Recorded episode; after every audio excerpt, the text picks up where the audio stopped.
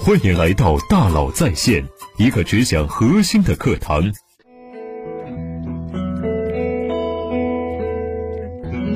你好，欢迎来到大佬在线。又有很多年轻人毕业了，他们开始工作，跳入真实的世界大海了，带着希望，也带着焦虑和迷茫。这些年轻人也经常问我，有什么建议能给他们？年轻人们到底在关心什么？关心钱？关心成长，关心人脉，关心未来，关心很多事情。看着他们，就像看着二十年前的自己。我有很多想说的话，我时常想，有一些话呀，如果当时有人早点告诉我就好了。现在呢，我也想把这些话呢分享给你。对于年轻人来说啊，钱从劳动中来，说的更直白些，钱通过卖自己的时间和体力而来。要想有更多的钱，有两种办法，第一种是。卖出更多的时间。第二种是把时间卖得更值钱。第一种办法，你已经把时间打包卖给了老板，即使加班也没有更多时间可以卖了。你要想的是第二种，让自己变得更贵。所以你做任何一件事情都要有复利、有价值，不管你喜不喜欢，都请一定认真的去做，勤奋的去做。如果这件事你碰巧喜欢，那祝贺你，这是最理想的状态。你可能早上六点跳起来工作，一眨眼就到了晚上九点，但你依然很开心。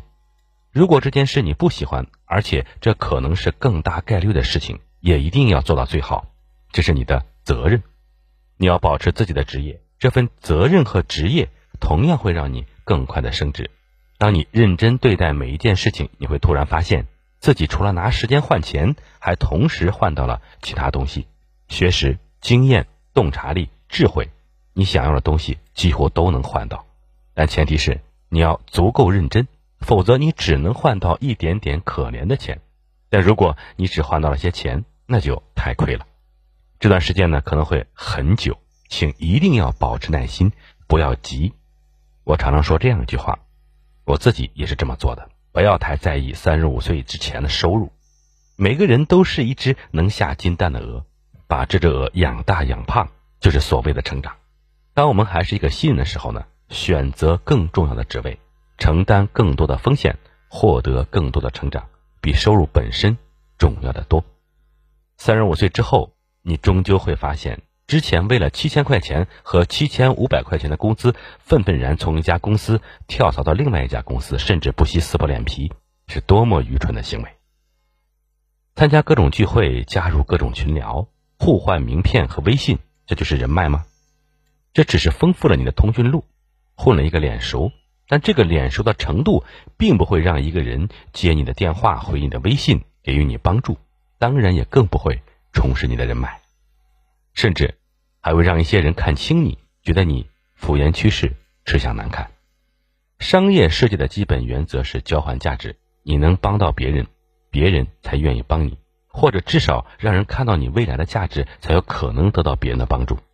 记住，那些能帮到你的人不是你的人脉，那些你能帮到的人才是你的人脉。职业化是一个人进入职场后的基本要求，有很多细节都能体现一个人的职业程度。稍微做错一些事，别人嘴上不说，但是心里已经对你做出了负面的评价。有些基本的行为要做到，比如说。不要看别人的手机屏幕，防窥屏手机膜的热销已经充分说明了别人有多么讨厌和忌讳这件事情。一个人的手机屏幕几乎可以暴露他的一切，要保护好自己，也要尊重别人。如果在开会吃饭的时候，有个角度恰好能看见别人的手机屏幕，一定要回避，因为这块屏幕是属于别人的，聊天的信息和内容也是别人的。哪怕你知道自己不会看，也要把位置稍微的挪一挪，离开那个位置。如果不方便，至少要把眼睛挪开。就像你在银行准备输入银行卡密码时，工作人员总会有明显的回头和转身，这是在明确告诉对方：“你放心，我不会看的。”给别人一些安全感，让别人觉得很舒服。比如说，正确的握手。工作之后呢，你和别人握手的次数可能会呈现几何基数的增长。和老板、和同事、和客户，甚至和你向你祝贺的亲朋好友都要握手。握手的一瞬间，往往就知道对方是不是一个职业化的人。有些人的手是化骨绵掌，柔软无力，握着的感觉就像一团轻飘飘的棉花；甚至还有些人握手时，你根本碰不到他的手心，只能握到他的手指，这仿佛在说：“我只允许你握我的手。”然后呢，手也不弯，轻轻抖一抖，就是握手了。也许是没有经过职业化的培训，但这样的握手方式很不礼貌，很不职业。那怎么握手呢？握实了，用力，让别人感受到你厚重的力量，但是又不要把对方握疼了。这样是一次合格的握手。以及，如果在寒冷冬天，如果可以的话，摘下手套和人握手。学会了握手，那鞠躬呢？鞠躬的次数也是不会少的。演讲汇报结束，怎么鞠躬？也许你已经发现，有些人的鞠躬只是点头，弯不下来腰，哪怕是鞠躬了，眼睛也还直勾勾的盯着台下的人，让人不舒服。为什么会这样呢？因为害怕。潜意识里呀，这些人是害怕的，害怕观众扑上来，所以要时刻看着前方，以防不测。但是真正的鞠躬，一定要把头顶给观众，眼睛看的地方是自己的脚面。为什么？鞠躬代表了臣服和尊重，这才是鞠躬的意义。这时，哪怕台下扔了一双拖鞋、一个臭鸡蛋，甚至是一把刀子，你都躲不掉。讲话完毕之后，弯腰鞠躬。把头顶留给观众，眼睛看着脚面，把自己的真诚留给台下的人，是真正的鞠躬。一个小动作背后可能是巨大的心态和认知上的差异，以及还有一点特别注意：躬身行礼，头和上半身几乎是快与地面平行，这很好。但是要注意尊重和谄媚之间的界限，一定要真诚。未来从哪里来呢？从机会中来。很多人说呀，阶层固化了；很多人也说上升通道变窄了。但是机会还在。对于年轻人来说，你们是幸运的，在这个和平年代里，没有饥荒和战乱，即使过得再差，也基本上是冻不着、饿不死的。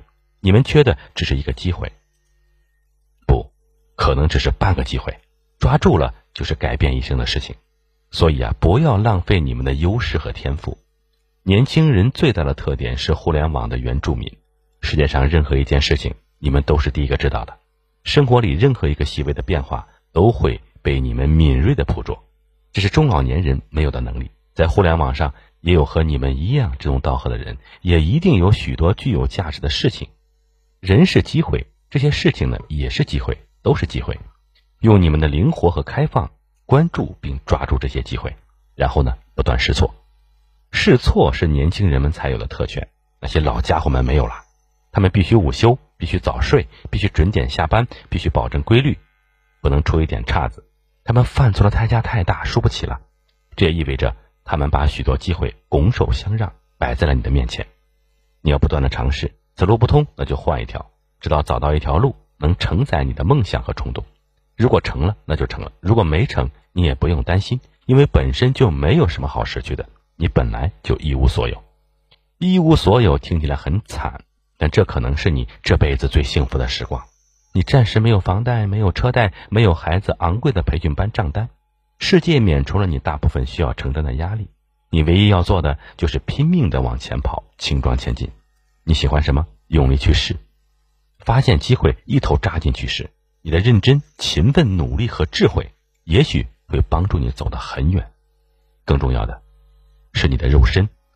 肉身躺雷是最壮观惊险的风景，这种刺激只有年轻人才消受得起。当别人看着你起起落落的身影，很可能最后忍不住加入你。这是年轻人的力量，这是年轻人的感染力。你可能担心呢，如果被炸的倒地不起怎么办？别人会骂我是疯子是傻子吗？放心，他们不会。人们不会对猛士落井下石，却可能会对一个懦夫指指点点。世界对年轻人总是格外宽容。最多是年轻人不懂事，而不会说你不明事理。你也可能害怕，万一被炸死怎么办？千万不要这样想，继续去冲去撞，不撞南墙不回头，哪怕撞得头破血流，死就死了，怕什么呢？因为你还可以换条命来继续。承担失败和悔恨，吃顿火锅，洗个澡，睡个觉就活了过来。年轻人有九条命，死不了。我曾经问过朋友。如果用一个亿换自己年轻十岁，换不换？他疯狂点头，愿意，我愿意。